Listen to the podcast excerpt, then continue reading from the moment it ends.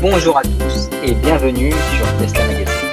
Aujourd'hui, vous êtes sur les podcasts Tesla Magazine que vous pouvez écouter sur YouTube, toutes les plateformes de podcasts traditionnelles et nous vous invitons à utiliser Siri pour nous retrouver en disant Siri lance le podcast Tesla Magazine et il lancera le, le dernier épisode que vous pourrez écouter dès maintenant.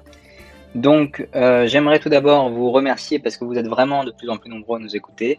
Et euh, je vais faire de ce podcast une sorte d'antichambre de Tesla Magazine pour vous expliquer les raisonnements, les fonctionnements et euh, nos analyses sur les sujets d'actualité, bien sûr, qui vous concernent. Donc, on va à la fois balayer un peu d'historique sur euh, ce qui s'est fait sur Tesla Magazine ces dernières semaines, parce qu'on va aussi essayer de tenir le rythme d'une fois par semaine. Et on va ensuite aller petit à petit vers des choses qui, euh, qui vous permettront d'en apprendre un peu plus. Donc tout d'abord, le sujet de ce podcast global, c'est les superchargeurs.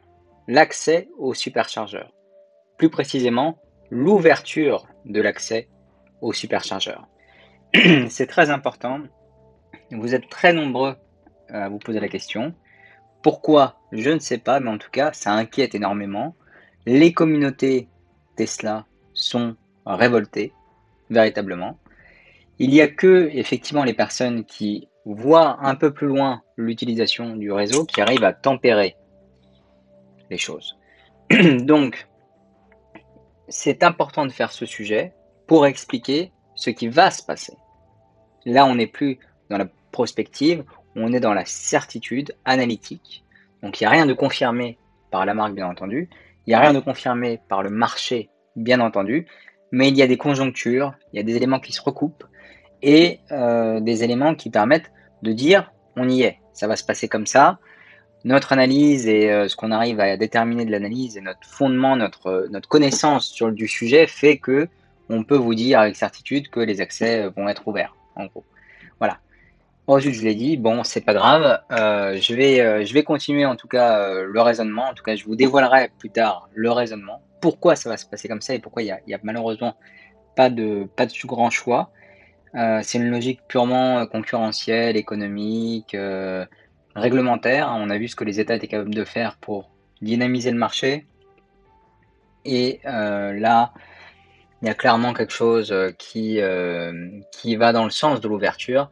Et mais, mais, mais, mais, mais, ce que je vais vous dire, c'est que c'est une bonne chose. C'est la meilleure chose qui puisse arriver au réseau superchargeur, à Tesla en particulier, parce que euh, le, marketing fera son œuvre par rapport aux personnes qui bénéficieront du roaming et de l'excellent service de, euh, Tesla.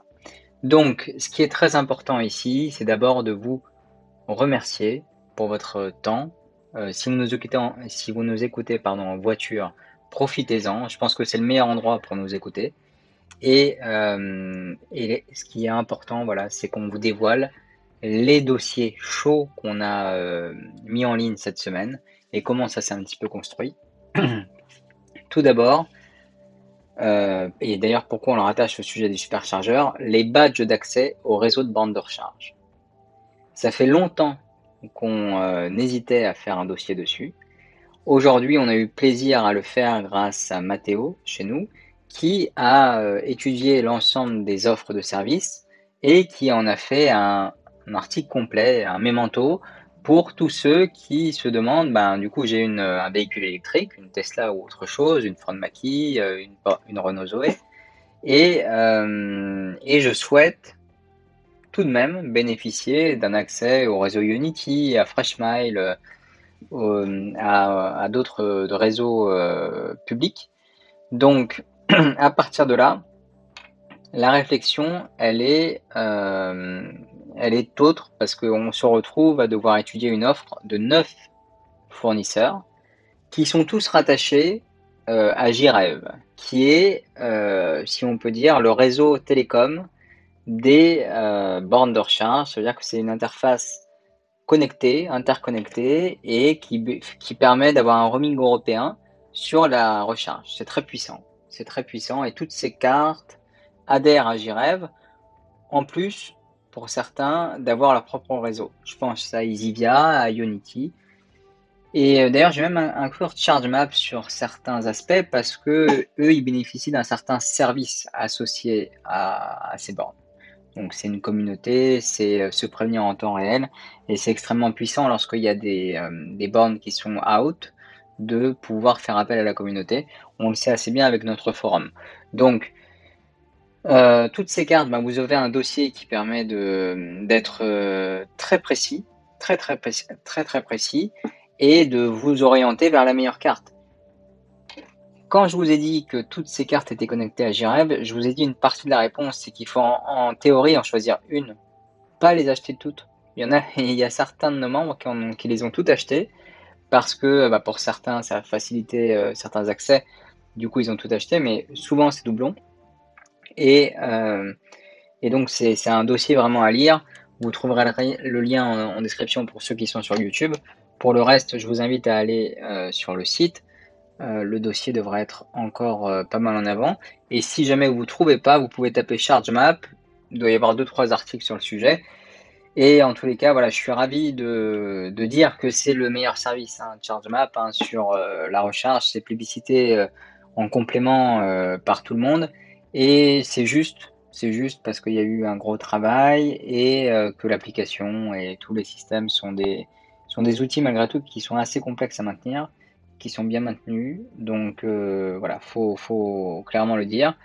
Et euh, je vous invite néanmoins à lire ce dossier pour faire votre choix, sachant qu'il n'y a pas, on a d'une part pas d'intérêt et d'autre part aucune obligation à vous inciter à choisir un, un pass plutôt qu'un autre. Ensuite, on a eu euh, un, on va lot exceptionnel, puisque on a pu échanger euh, sur les nouvelles stations totales 100% euh, électriques. Et ça, c'est quelque chose de, très important parce que pour moi, c'est un tournant, un tournant qui prouve, qui démontre la lame de fond qu'on va, qu'on va traverser. Et il faut y être très très attentif parce que c'est des acteurs qui, ont l'habitude des études, forcément, notamment sur tout ce qui est pétrolier. C'est des, années d'études euh, avant de faire euh, quelque action que ce soit. Euh, et donc ça, démontre que vraiment ça va, la transition va aller extrêmement vite. que le réseau public est en train de, de s'orienter massivement, et ça a été plutôt vite, hein, parce que l'impulsion a été donnée en 2020 par le président notamment. Euh, et euh, ensuite, ça a été suivi des faits assez rapidement vers un objectif de 100 000 bornes où on peut suivre euh, ce qui se fait, mais concrètement, on voit que ça avance. On voit que ça avance dans, les supermarchés, dans les, les, dans les commerces, les petits commerces, et sur les autoroutes, ça va plutôt vite. D'ailleurs, je vais vous dire quelque chose de très précis par rapport à ça, à tout ce qui est public, les bornes de recharge au global, elles ne seront jamais suffisantes. C'est-à-dire, vous pouvez vous offusquer à avoir la queue au superchargeur sur une route d'été, euh, en retour de vacances. Je peux vous dire que c'est un manque d'organisation au départ ou à l'arrivée. Ça veut dire que, certes, c'est un confort, ce sera toujours un confort, mais ce sera toujours un complément. Ça ne se substituera, pas pardon, à la, recharge que vous pourriez avoir chez vous et que vous devez avoir chez vous pour profiter pleinement de l'expérience électrique. C'est une chance formidable d'avoir une, source d'énergie chez soi et euh, il faut en profiter pour, euh, euh, vraiment mettre à profit tout ce que vous voulez sur, l'électrique. Donc, partant de là, je vous explique juste pourquoi ce sera jamais suffisant. Parce qu'on pourrait se dire, bah, au final, on va mettre une borne à tous les 100 mètres et ça sera suffisant. Mais malheureusement, on, a une vie qui est plutôt bien, euh, ficelée avec euh, le début de la journée, la fin de la journée, le travail. Et ça fait que euh, bah, dans la journée, on a des phénomènes de masse et on se charge aux mêmes heures. Voilà, clairement. Et j'ajoute à ça les voitures ventouses, donc les comportements qui font que les personnes restent sur les places, payant, pas payant, amende, pas amende. Il y aura toujours des gens pour rester sur les places. Et vous imaginez bien, sur 100 mètres, s'il y a une borne, si elle est occupée comme ça, eh ben, vous pouvez pas, euh, pouvez pas y aller. Oui, très bien, vous pouvez retirer les voitures dès qu'elles elles, sont là. mais vous imaginez la logistique que c'est, enfin c'est juste pas gérable. La réalité, c'est que demain, tout le monde aura, en tout cas tous ceux qui possèdent un véhicule électrique et un parking, auront une capacité de recharge chez soi. Et c'est pour ça d'ailleurs qu'on a pris ce virage assez important de pouvoir vous accompagner sur l'installation de bornes à domicile ou sur votre euh, lieu de travail parce que c'est quelque chose de stratégique, c'est petits pas, mais c'est extrêmement puissant et important lorsqu'on envisage euh, l'électrique. Donc euh, ça c'est pour le réseau global, donc les, les, les cartes d'accès, le réseau Total Energy qui se déploie, Bélib à Paris, et maintenant les superchargeurs. Je vais vous expliquer pourquoi ça va s'ouvrir. Déjà, je ne sais pas si vous avez remarqué, vous tapez sur Google euh, superchargeur Tesla, vous verrez euh, que euh, bah, des acteurs comme Press Citron, Mac Forever, d'autres publications en parlent. En parlent. Press Citron avec un titre, Tesla, une annonce importante arrive pour les superchargeurs.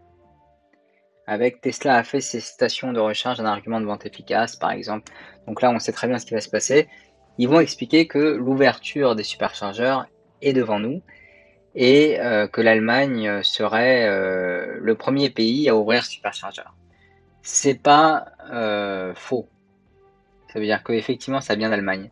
Ça vient d'Allemagne, mais c'est surtout lié à l'implantation de la Gigafactory et l'influence européenne que Tesla va avoir.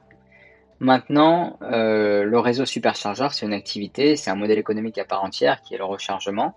Les prix ont augmenté, les bornes sont compatibles, donc tout est fait pour que euh, tout le monde puisse s'y recharger. Si vous avez la crainte que les, réseaux soient saturés, ils le seront dans tous les cas. Ça veut dire que tout le monde, encore une fois, se chargera aux mêmes heures, ira au même moment en vacances. Donc dans tous les cas, ça sera euh, saturé à certains endroits. Maintenant, au global du réseau, il est évident qu'à l'instant où je vous parle, toutes les stations ne euh, sont pas utilisées. Et euh, ce serait peut-être plus le cas si tous les véhicules électriques pouvaient s'y recharger. Tesla gagnerait son argent sur la recharge et le propriétaire de Zoé se dirait ben, j'ai la meilleure voiture électrique pour moi au monde. Donc euh, ce serait un argument euh, très très important pour toute l'électromobilité en général.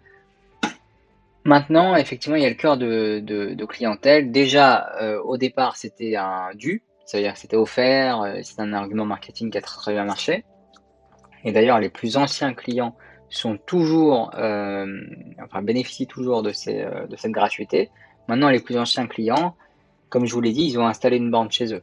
Donc, l'argument, ils utilisent probablement beaucoup moins les superchargeurs, même si ce sera jamais le cas pour les VTC et les taxis. Mais il faut garder à l'esprit que c'est moindre. C'est moindre. Donc maintenant, sur ces, euh, sur ces superchargeurs, pourquoi ça va, ça va être obligé? C'est que malheureusement ou heureusement, le réseau Tesla est le plus dense. La concurrence a essayé avec Unity. Bon, ils sont à 74 euh, stations, je crois, euh, en France. c'est beaucoup, beaucoup moins que, que Tesla. Et au niveau européen, c'est à peu près le même ordre de grandeur. Euh, quoi qu'il en soit, tous les constructeurs pointent du doigt ce réseau, forcément, et appellent à un roaming, euh, une libéralisation, et pire, bah, ils disent bah, nous, notre réseau est déjà, ouvert. C'est le cas d'Unity, effectivement, mais il est nettement moindre. Euh, et ça n'a jamais été l'apanage d'un seul, constructeur. Donc, à mon sens, comment ça va se dérouler C'est l'Union européenne va prendre la décision de forcer le roaming des stations, et Tesla va devoir s'y plier. Après, est-ce que Tesla aura été d'accord ou non? Bon, chacun se fait sa propre opinion, mais euh, j'ai la mienne euh, très claire là-dessus. Euh, mais encore une fois, c'est une bonne chose. C'est une bonne chose puisque bah, déjà toute une Porsche Taycan qui reste rechargée au superchargeur Tesla, ils pourront échanger avec d'autres propriétaires sur la problématique électrique parce que c'est la même hein, en dehors de ça. Euh, chez soi, euh, la borne de recharge c'est la même, les câbles c'est les mêmes, euh, la voiture diffère, mais c'est comme à la pompe à essence. par contre, on perdra totalement du coup l'habitude de communiquer, je pense, avec les, autres, parce que c'est pas le, ce sera plus le principe dans quelques années. Donc voilà la, vision sur l'accès au superchargeur et la confirmation, s'il y avait besoin d'en faire une, euh, que sur le fait que effectivement 2022, 2023, dans toute l'Europe, les superchargeurs seront, ouverts. Ça reste mon analyse, l'analyse de Tesla Magazine hein, en l'occurrence. Et euh, on, veille, on veille le sujet, on étudie les signaux faibles. Mais euh, voilà, c'est pour moi encore une fois une excellente chose. Mais je vous invite à en débattre euh, en commentaire, à expliquer pourquoi, parce que c'est pas encore très très clair. Moi, j'ai du mal à comprendre pourquoi il y aurait une telle défiance. parce que je vous dis, hein, avec ou sans ouverture, le problème de charge sera le même et la voiture n'est pas remise en cause. Ça veut dire que ceux qui aiment l'écran tactile pour euh, regarder la télé, ça changera euh, Netflix, pardon, euh, et à l'arrêt, ce sera toujours le cas. Ce sera toujours le cas. Donc je pense que voilà, c'est un faux faux débat, mais qu'il faut tenir pour justement lever les objections, que les gens se répondent entre eux. Mais c'est important de, de, petit à petit se, se faire à l'idée.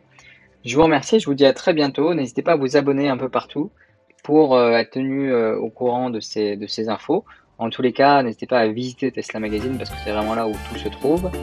Et euh, n'hésitez pas à faire un appel à nous si vous avez besoin de quelque chose euh, en matière d'assurance, de, financement ou d'installation de bande de recharge. Bonne journée, au revoir.